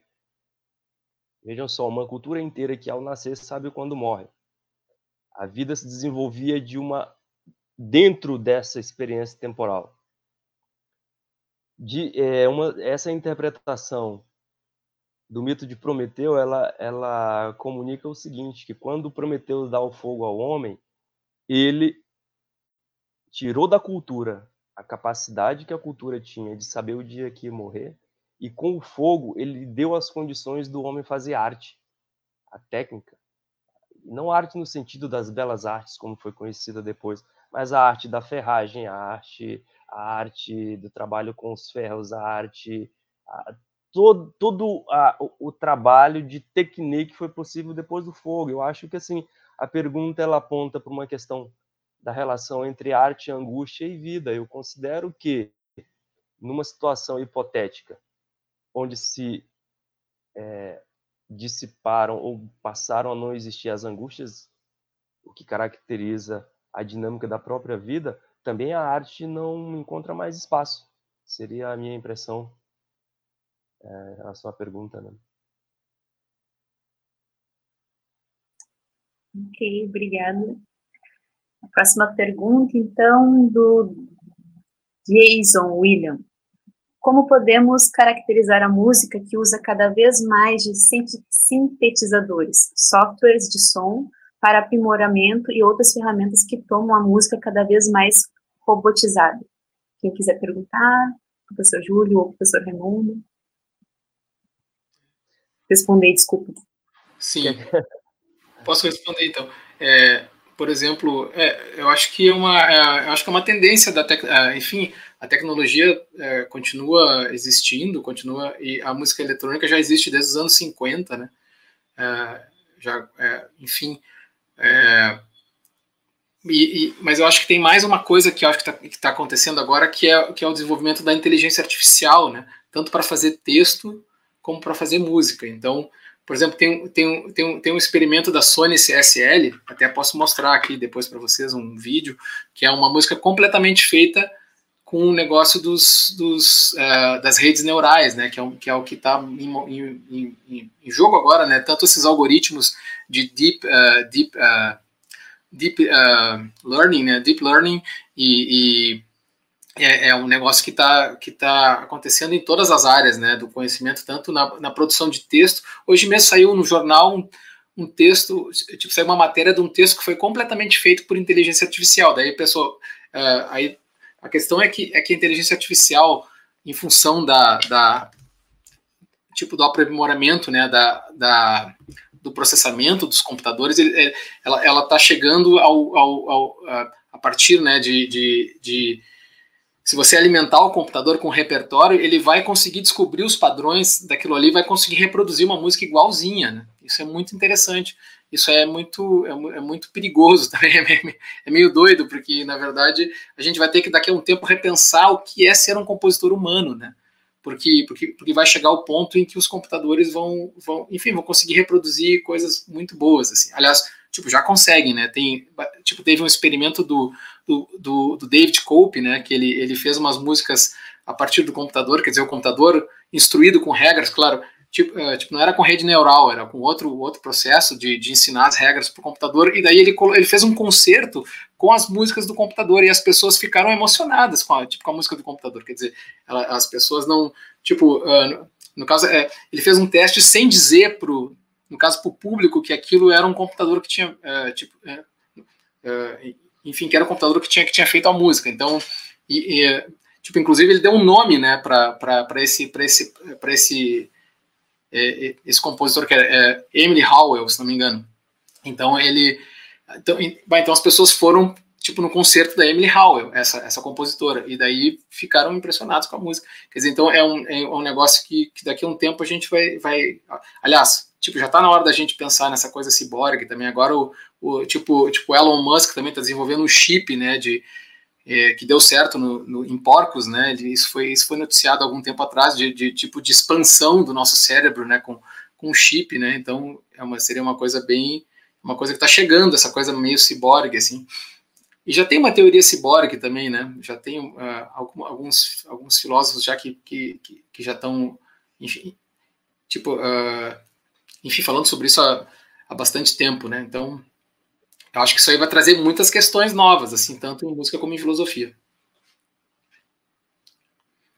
Eu comentaria Obrigada. ainda em relação à, à questão anterior que talvez o que talvez é, de fato, como o Júlio já comenta, hoje se você tem condições de, de um algoritmo propor uma composição inteira e imprimir as partes e ser executada, né? Talvez é, seja já uma realidade, mas talvez não se adeque o termo robotizada. É, robotizar, música robotizada, ou, ou, esse trabalho com algoritmos e, e experiências de música a partir das novas tecnologias elas também desenvolvem um grande espectro de, de possibilidade de, de criações, né? Um comentário ainda sobre essa. É, quando, e, e, tipo, quando eu me referia à, à, questão do tipo do perigo, não é que eu ache tipo, tipo que eu seja contra, mas a questão do de, de tipo da gente ampliar artificialmente no caso a cognição das pessoas, acho que vai gerar um problema de que algumas pessoas vão ter dinheiro para implantar um chip na cabeça e outras não. Então, então isso vai acentuar as diferenças entre as pessoas, né? De tipo de forma muito grande, assim, né? É, tipo, era mais nesse sentido que eu via, porque assim, do ponto de vista artístico, eu acho, eu acho ótimo, assim, que, que eu, tipo, inclusive eu uso o computador como, como uma ferramenta, assim, tipo, de forma bastante uh, intensa, assim. Ok, obrigada. Próxima pergunta, então, do Igor Nascimento, uh, professor Herline. Paul Buguzian, não sei como é que, enfim, tem conclusões similares aos seus comentários. Ele fala que sons não nos levam para bairros cognitivos, nos quais diferentes sentidos e sentimentos podem morar. Ele quer que fale um pouco sobre isso. Uhum. É, eu acho que também essa ideia de. Tem uma outra ideia também que existe, que é a ideia de tópicas, né? É, que eu acho que é uma ideia que vem da filosofia também, que é, que é levar a pessoa para um lugar comum, né? Levar a pessoa para um lugar específico. Por exemplo, se eu faço uma música que fala sobre pai e mãe, né? Eu, é, eu, eu faço uma música que vai tocar todas as pessoas, né? Porque, porque, porque esse, é, esse, é, esse é um negócio que todo mundo tem, todo mundo tem pai, todo mundo tem mãe. Então, se eu faço uma música que, que fala sobre sentimentos, né? Tipo desse tipo, então eu vou, eu, eu tô usando uma tópica específica, né? Eu, eu, ou seja, eu tô pegando, eu, eu tô usando um discurso que vai levar todas as pessoas para um lugar específico. Então essas tópicas elas são usadas também no cinema, né? Existem certas, certos uh, truques assim tipo de orquestração que já estão no nosso é, tipo já fazem parte do nosso repertório cultural assim quando a gente vê um certo tipo de música você, você sente medo ou né então são acho que são, são coisas que fazem parte do, do repertório mesmo uh, ele, o Igor continua colocando ali como uma consideração sobre a pergunta dele ele coloca o seguinte assim se pode dar conta, minimamente, tanto de certos sons causarem efeitos similares como também diferentes para pessoas diferentes, ou a mesma pessoa através do tempo. Ele coloca, faz, fez essa consideração em relação à pergunta dele. Se quiser comentar também. É, tem, tem, tem, tem até uma área que estuda isso aí, que é a psicoacústica, né? Também que é a coisa de, de como, como, como os sons influenciam, assim, a gente do ponto de vista de sentimentos e tudo mais. Então, acho que isso aí é, muito usado no cinema, por exemplo, muito usado em para e tem uh, até enfim também tem uh, tipo tem musicoterapia, né? Tem gente que trabalha com, com, com forma de usar usar sons também para induzir certos estados mentais, para você meditar, né? Tem gente que gosta de ligar ruídos, deixar um ruído branco, shh, assim para enfim para não ficar para não ficar uh, tipo distraído, né? Com os, os barulhos da casa, né? Você coloca um ruidão assim, e aí você fica só só concentrado naquilo, né? Então tem, enfim, tem várias formas, porque a música acho que altera também a nossa, a nossa, sei lá, frequência, né? No, muda nosso estado, né? De, de enfim, para outro estado mental também, acho que com certeza. Ok. Uh, próxima pergunta do Fernando Gazzoni. Tanto fala tanto a fala do Raimundo quanto a fala do Júlio, existe a constatação de um fracasso filosófico no tratamento da música como matéria de reflexão. É isso mesmo? Gostaria de colocar essa pergunta.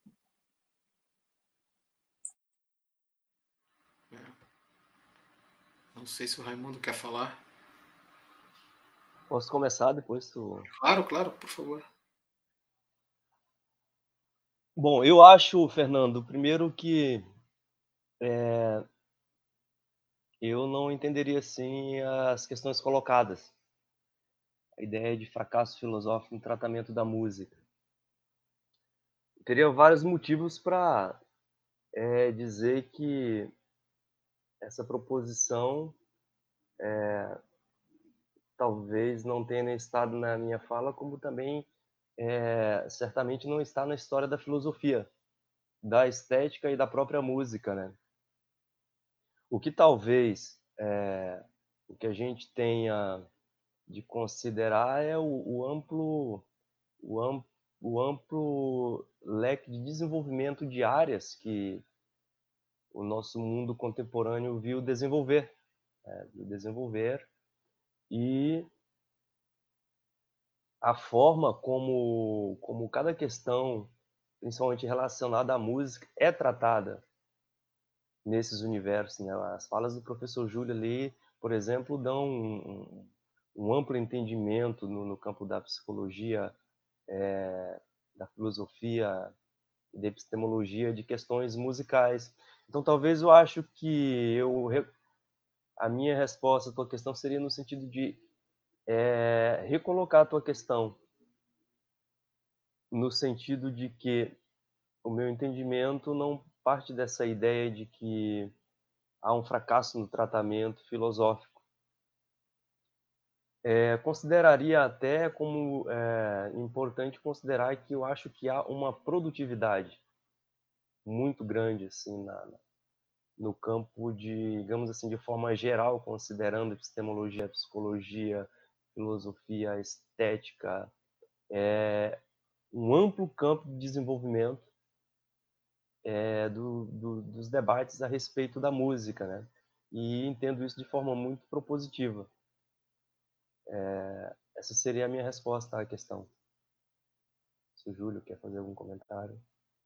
Eu posso falar rapidamente, assim, é, eu posso falar que, por exemplo, a, a, filosofia, ela me ajuda na música, assim, me ajuda a, a, a certos conceitos, assim, né, a entender e, e, interpretar a música, mas eu não sei uh, como funciona ao contrário, né, como que a música, por exemplo, influencia o filósofo, né, então seria, a gente poderia fazer depois uma, uma outra live dessas para ver um outro lado, né, como como que os conceitos musicais, ou, ou como que o entendimento da música pode, pode no caso, uh, influenciar alguém que está que tá escrevendo um texto de filosofia. Então, a, gente, a gente poderia fazer um... Uh, mas, eu não, mas eu não vejo como um fracasso, eu vejo, vejo um diálogo, assim, uh, não, não, vejo, não vejo mesmo.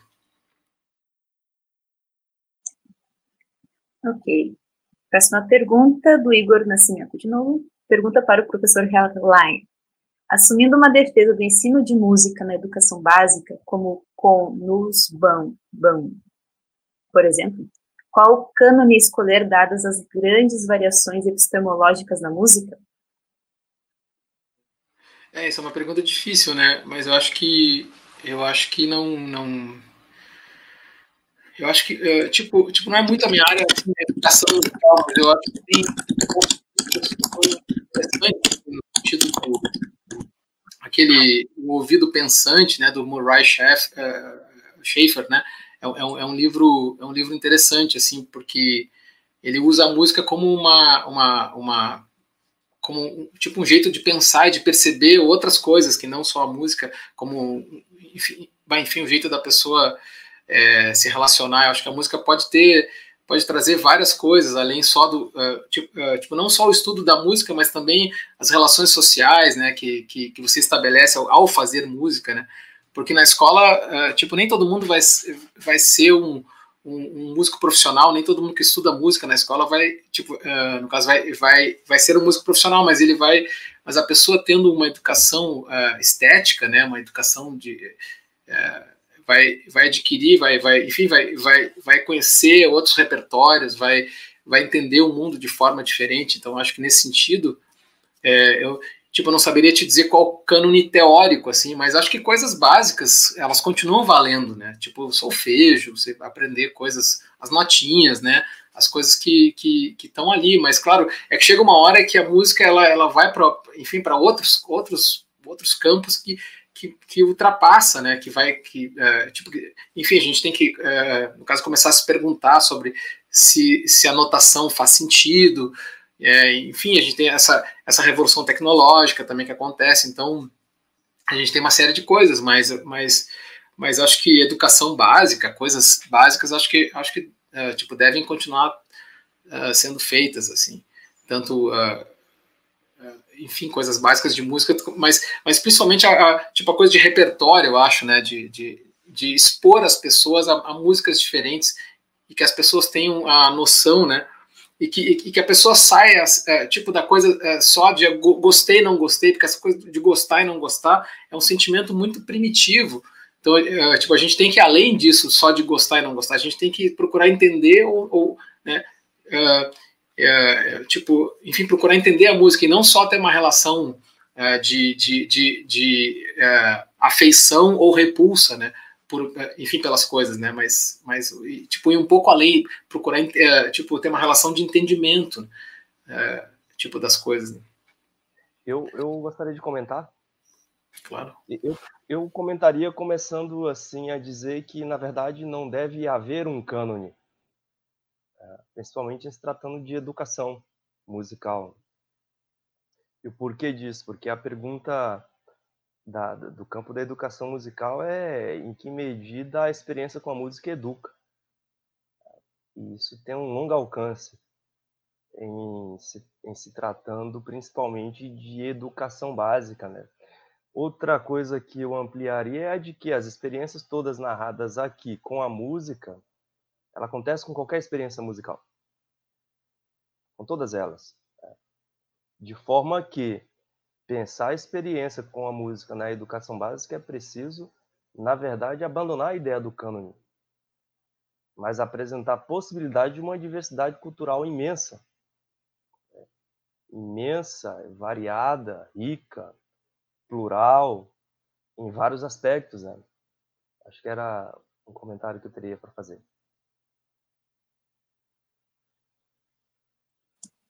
Ok. A gente vai para a última pergunta, porque já, já estamos aí indo para o final da nossa live. Uh, a Letícia Morales, então, pergunta: ilusão de fala para a música pode ter relação com a semiótica da canção? É, depende do que ela. Tipo, teria que ser um pouco mais específico com o que ela quer dizer com semiótica da canção, mas eu creio que, que a ilusão da fala para a música, eu acho que é, é uma constatação de que a música ela acontece dentro da gente. Eu acho que principalmente é isso que é, é, é para isso que, que tipo assim que eu entendo aquele exemplo ali que eu tentei dar é, no sentido de que a música ela não é tipo não é, tipo, não é uma coisa é um conjunto de sons que é, é eu posso ter uma eu posso ter música de qualquer som né? eu posso ter uma, uma, sequência de sons que eu não que eu não esperava que fosse que fosse virar música e de alguma forma eu consigo ver aquilo como uma música tipo a partir de uma de uma uh, tipo de ordenar aquilo de repetir aquilo. Ou seja é, é, mais no sentido de que que dependendo da forma como eu vejo é, tudo pode virar música. É mais nesse sentido. Aquele, aquele exemplo. Até mesmo uma coisa que aparentemente não era música que era só uma fala. Se eu, se eu, se eu disponho daquele material eh, de, de uma forma específica, aquilo pode virar música, ou virar alguma forma de arte. Né? É, eu, eu para para mim, essa questão ela aponta uma questão que, inclusive, nos diferencia aqui no debate epistemologicamente, talvez, Júlio. Eu vou elaborar um exemplo que talvez possa é, explicitar o que eu vou dizer para depois chegar na questão da semiótica ali eu acho que eu acho que a, a perspectiva da ilusão psicológica é, no fenômeno que é típico da música, que é a repetição, é, é de fato real. Por outro lado, a, a, a, filosofia da linguagem, principalmente pegando matrizes que partem ali do iluminismo, a, a questão é bastante básica. Por exemplo, é, talvez a forma como eu esteja falando aqui não seja o canto, mas não há fala sem o som. De forma que as línguas mais primitivas, por exemplo, elas tendem a ser mais cantantes do que as línguas de culturas mais racionalizadas, por exemplo. Se você pega a experiência com o inglês, ou com o alemão, ou com o grego, com qualquer língua estrangeira, é uma das, uma das, das dos desafios para o entendimento entre as partes é a entonação, porque compõe a própria fala um processo de entonação, se pensando musicalmente, discursivamente também, seja a palavra, seja o som, eles passam pela mesma experiência. Por exemplo, o texto escrito ele não soa, assim como a partitura também apenas escrita não soa fazendo uma analogia, assim como o, o grafos, o que é o grafos? A descoberta da grafia. O grafos, seja na partitura, seja no alfabeto, qualquer um deles, é uma das grandes experiências da cultura que se ergueram na tentativa de anotar o som. Seja o som do instrumento, seja o som da palavra. Porque também a escrita, assim como a partitura, não existiram desde sempre. Primeiro se falou, para depois anotar. Né? Tanto que você vai encontrar línguas que determinados símbolos gráficos eles designam às vezes mais um, um som do que propriamente o discursivo da frase, o discursivo da palavra e assim por diante, né? E aí ampliando para o campo da canção, essa questão da semiótica avança completamente no sentido, é, principalmente no que se leva em conta do que poderia chamar de análise da canção, de análise da canção. A música, por exemplo, tem toda uma tradição é, do que se chama de prosódia. Tá? Por, que, por que a dificuldade do nosso acesso à música grega? Porque a música grega não era anotada em partitura, ela era anotada no próprio alfabeto. Esse movimento de, é, de, de, de vogais fortes, vogais fracas, letras que vai para cima, para baixo, que indica, acentua. O, o Rousseau tem essa tese que ele pega do, do de um teórico é, chamado Alicarnasso, ele é, já estava muito compreendido de que os discursos gregos, na verdade, eram cantados, por exemplo. E que todo o sistema de notação, de indicação, de ênfase, eram, na verdade, indicação de movimentos melódicos, na verdade, que se perdeu porque se perde, é, porque se perdeu é, no sentido de que a partitura hoje, a gente não perde historicamente porque ela dá condições de mais objetividade do que a sinalização de prosódia sobre uma frase, por exemplo.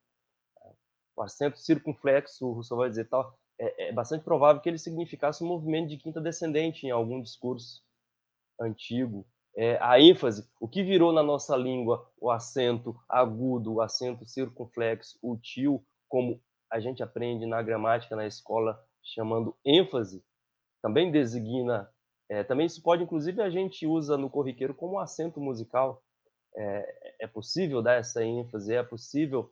Então aí há uma questão de, de concepção do, de linguagem e, e, e, de linguagem discursiva e de linguagem cantante precisa ser considerado também de um ponto de vista filosófico antropológico de que não há palavra sem o som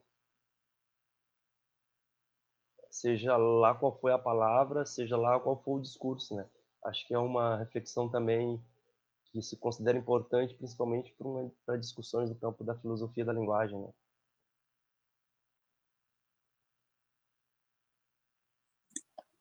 Ok.